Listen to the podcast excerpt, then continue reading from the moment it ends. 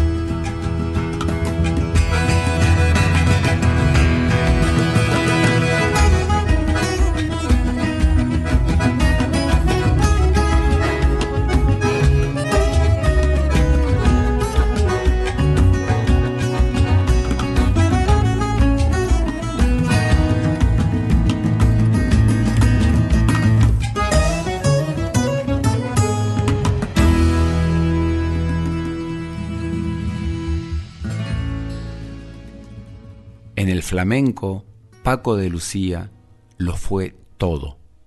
Dominó a la perfección la técnica de la guitarra española. Fue el responsable de llevar la improvisación al flamenco y la convirtió en una seña de identidad. Se arriesgó en cada disco hasta crear el lenguaje de flamenco que conocemos hoy. Descubrió el cajón peruano y se lo mostró al mundo en forma de cajón flamenco. Le dio a la guitarra el protagonismo que hoy tiene separándola del cante. Grabó doce discos junto a Camarón, la voz flamenca más prodigiosa de todos los tiempos, y compuso melodías bellísimas que han dado vuelta al mundo. Esta es la historia de un genio que nunca se cansó de aprender.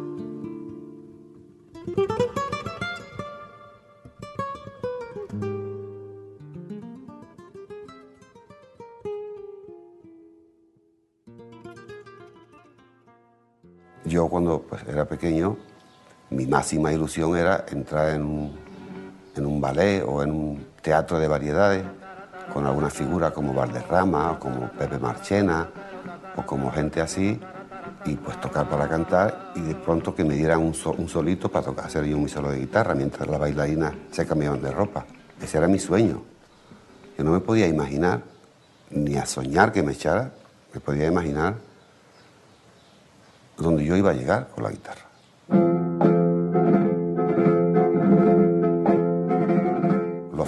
Éramos el lumpen de Andalucía, que a la vez era el lumpen de España, el sitio más pobre del país. Yo recuerdo que mi padre se buscaba la vida por las noches en un cabaret de Algeciras que le llamaban el pasaje andaluz.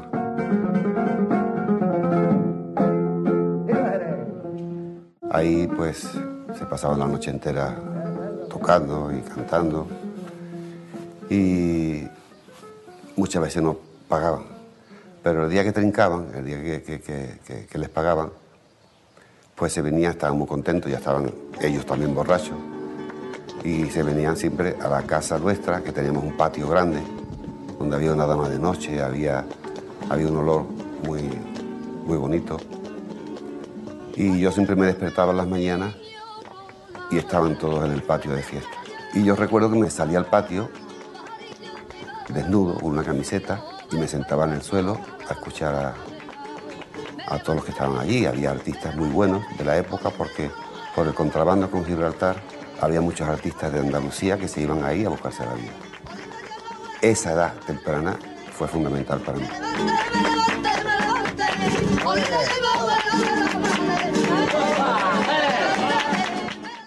Yo recuerdo que mi padre eh, estaba allí tocando una falseta que había sacado él. Y dice, mira qué falseta más bonita es sacada por Soleá. Entonces se pone a tocarla y le digo, papá, esa, esa falseta está fuera de compás. Yo no tocaba la guitarra. Dice, que está fuera de compás. yo, ¿tú qué sabes? Niño, mierda, que está fuera, papá. Ale, haz ritmo. Claro, yo ritmo en la mesa, por soleá. Y cuando llegaba el momento en que se iba de ritmo, me gritaba, que no, que te has ido, hazlo otra vez. Y lo hacía otra vez, y en el mismo sitio otra vez se iba, porque estaba fuera. Yo veía clarísimo que estaba fuera. O sea, yo ya tenía el aprendizaje dentro, antes de coger el instrumento. Eso es fundamental.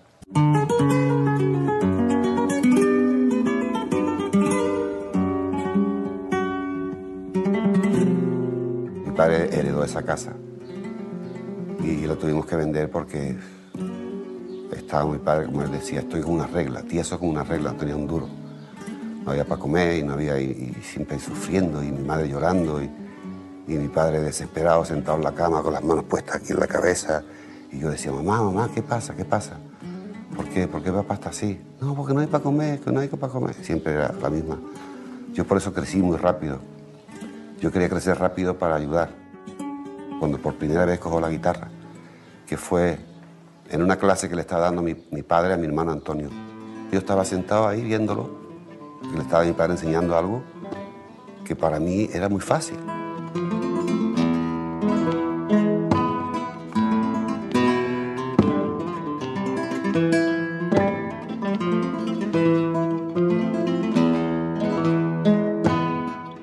Y él no, lo cogía y se rascaba la cabeza y ponía una cara estoy nervioso, nervioso. Ay, bostezando. Y se hacía así en la cara. Y yo le digo, pero si eso es muy fácil, hijo. ¿Qué esto es fácil? ¿Eso es fácil? Hazlo tú. Y yo no había cogido la guitarra nunca. Cogí la guitarra y muy despacito lo toqué. Entonces mi padre me mira y dice, anda, Tony, vete para allá. Siéntate ahí. Y a partir de ahí, hablando de siete años, ahí ya empecé a tocar.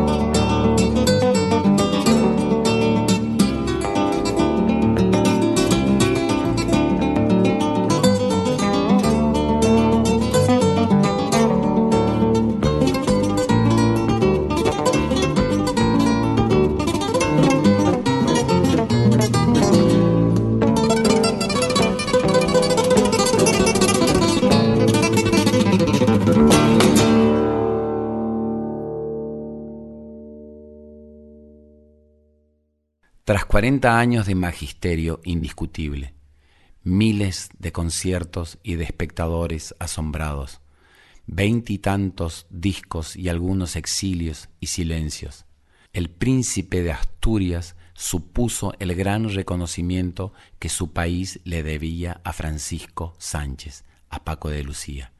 El premio, como él mismo se apresuró a decir, tenía más de un destinatario. Primero, el flamenco, esa música ninguneada por políticos, programadores y otros sordos con mando en plaza. Segundo, don José Monje Cruz, camarón de la isla, cómplice en las tomas de las Bastillas flamencas. Si me hubieran dado el premio estando él vivo, hubiera impuesto de alguna forma que él viniera, lo hubiera compartido con él, me hubiera dado vergüenza ganarlo yo solo.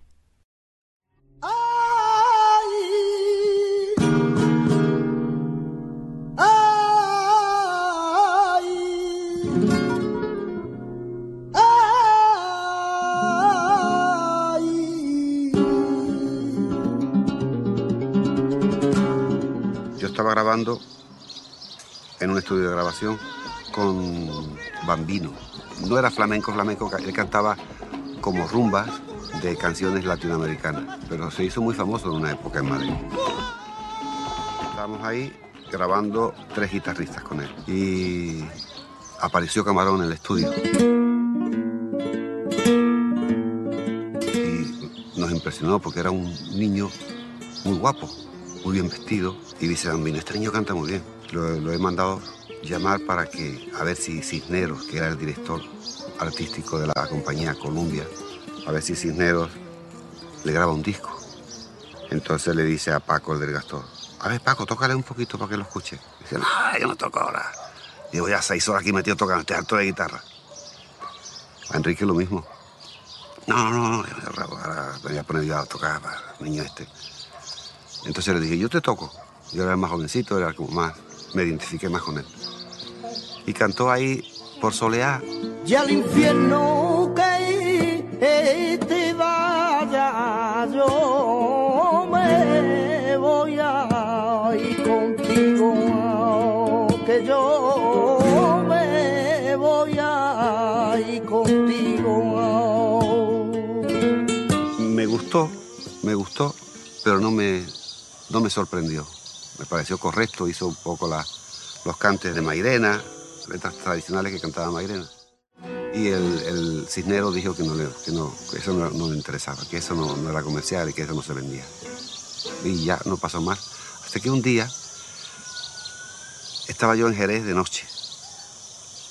Venía yo de haber estado con una novia, una maestra de escuela. Y, y era como de casi de madrugada. Y me lo encuentro a Camarón con Manuel Parrilla el padre de los parrillas de ahora, una dinastía de Jerez muy flamenca. Me dice, Camarón, Paco, vente con nosotros, vente. Estaban ya, ellos iban en los bares tomando copas y eso. Me fui con ellos y nos emborrachamos. Estuvimos toda la noche bebiendo en los bares y, y por la mañana me dice Camarón, vamos a casa de parrilla, que tiene una hermana muy guapa. Y así vemos las gitanas recién levantadas. Y bueno, vamos.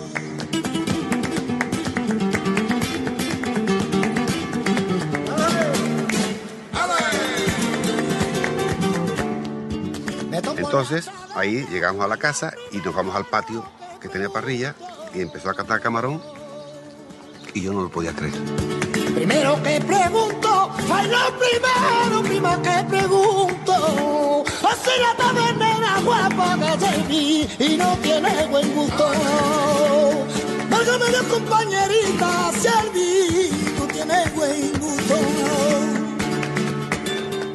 El impacto fue tan fuerte yo sentí algo como que ha llegado el Mesías. ¿Esto qué es? Yo, yo, yo no me podía imaginar que se podía cantar así. ¡Ay, válgame Dios! ¡Ay, válgame Dios! ¡Qué alegría tiene todo el mundo y qué A mí me, me impactó aquello de una manera brutal, brutal, no es que, qué bien canta, no, no, no, me impactó de una manera que, que, imposible de, definir. Y yo miraba a todos como diciendo, y todos estaban muy relajados, como que no, es normal, no pasa nada. Y a mí aquello me sonó. Ahí ya le dije, camarón, vamos, vamos a grabar. Cuando vayas para Madrid, te vienes a mi casa y vamos a preparar un disco. Y ahí empezó todo. Como el agua clara, la del monte, así quiero verte, de día y de noche. Ay, como el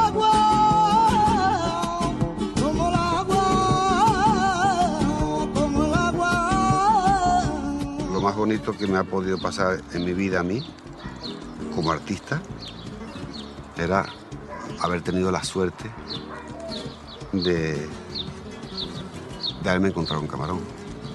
Ha sido, yo creo que lo más importante musicalmente y a nivel de inspiración que me ha sucedido en mi vida como artista.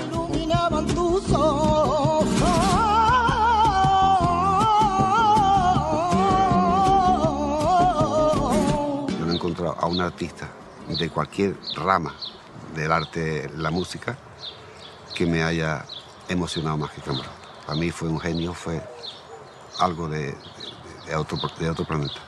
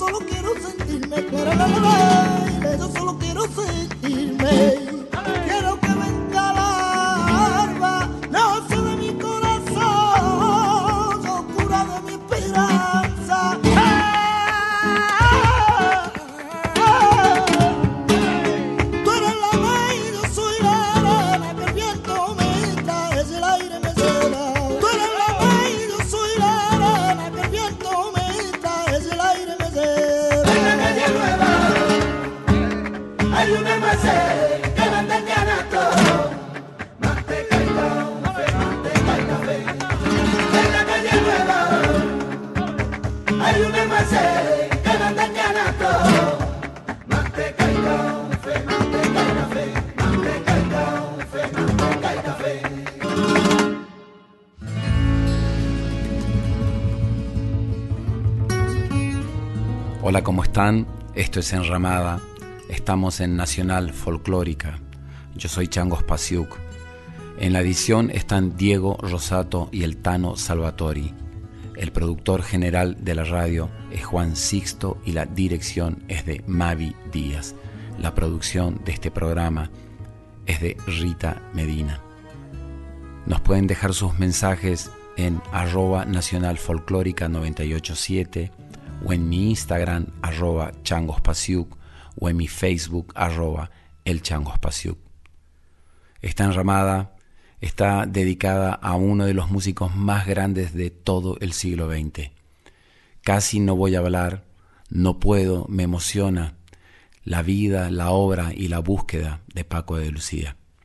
Prefiero escuchar su música y escucharlo hablar en estos fragmentos de un documental llamado La búsqueda, que recomiendo que lo busquen y que lo vean entero.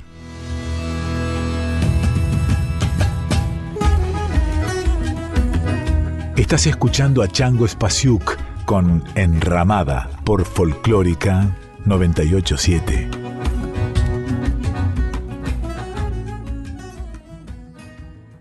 Este programa se realiza con el apoyo de Yerba Mate Taragüí del establecimiento Las Marías.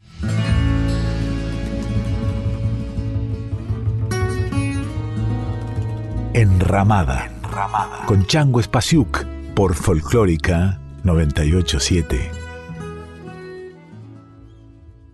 ¿Por qué Paco precisamente de Lucía? Bueno, Lucía es mi madre. Yo soy Paco, el hijo de Lucía. Tú sabes que en Andalucía los niños nos identificamos porque hay muchos Pacos, hay muchos Pepes en la calle por el nombre de la madre. A mí me llamaban Paquito, el de la portuguesa, Paquito, el hijo de Lucía.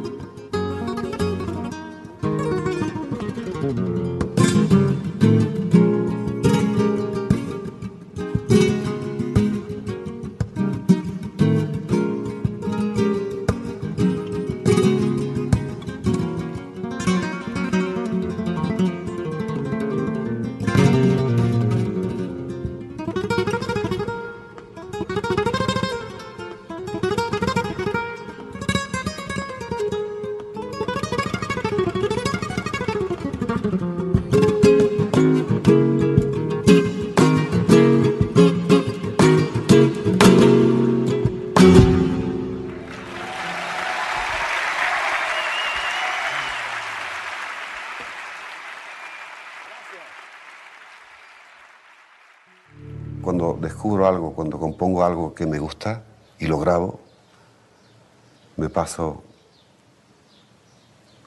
por lo menos un ratito en el que soy feliz. La palabra feliz, ahí está ahí. Al día siguiente, que me levanto digo, ay, vamos a escuchar lo de ayer. Lo escucho, digo, esto no vale nada. Como ayer me gustaba a mí esto, tanto, que hasta bailé y todo, y me vio la muchacha, me pasó y me vio por la ventana y me dio una vergüenza, porque me vio bailando, y yo con lo serio que parezco y, que quiero ser ante, delante de ella, estaba bailando y que de pronto hoy esto me parezca una mierda. A ver, ¿qué pasa aquí? ¿A quién haces caso? ¿Quién tiene razón, el de ayer o el de hoy? Ahí te pierdes.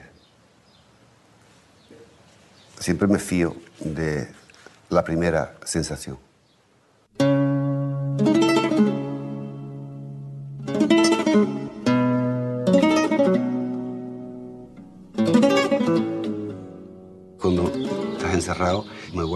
Persona irascible, insoportable. Me hablan y te estoy mirando y te digo sí, pero estoy y me estás hablando y no me estoy enterando de lo que me dice. Convivir con alguien así, o sea, nosotros tenemos que vivir solos. Más quisiera yo tener la mitad, un cuarto de esa felicidad y de ganas de vivir y de ilusión que yo tenía cuando era un niño. A partir de que la vida me ha ido bien, del reconocimiento de que soy famoso en el mundo, que gano dinero, que todo el mundo me llama maestro, soy un amargado. Soy un amargado porque ya me ha puesto en un nivel en el que si estoy por debajo me critican. Entonces, con el carácter mío, el carácter que imprimió mi padre en mí, de eso de la perfección y de estar siempre a nivel de lo que la gente espera de ti, eso no es agradable, eso es un suplicio.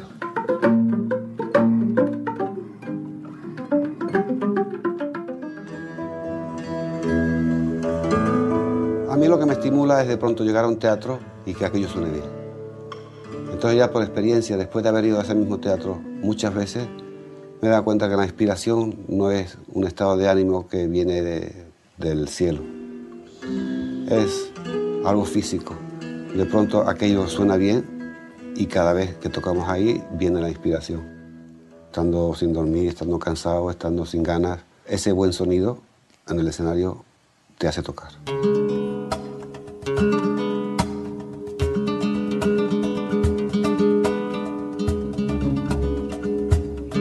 sonido me parece fundamental, porque es de lo que vivimos, es lo que transmite lo que nosotros estamos haciendo.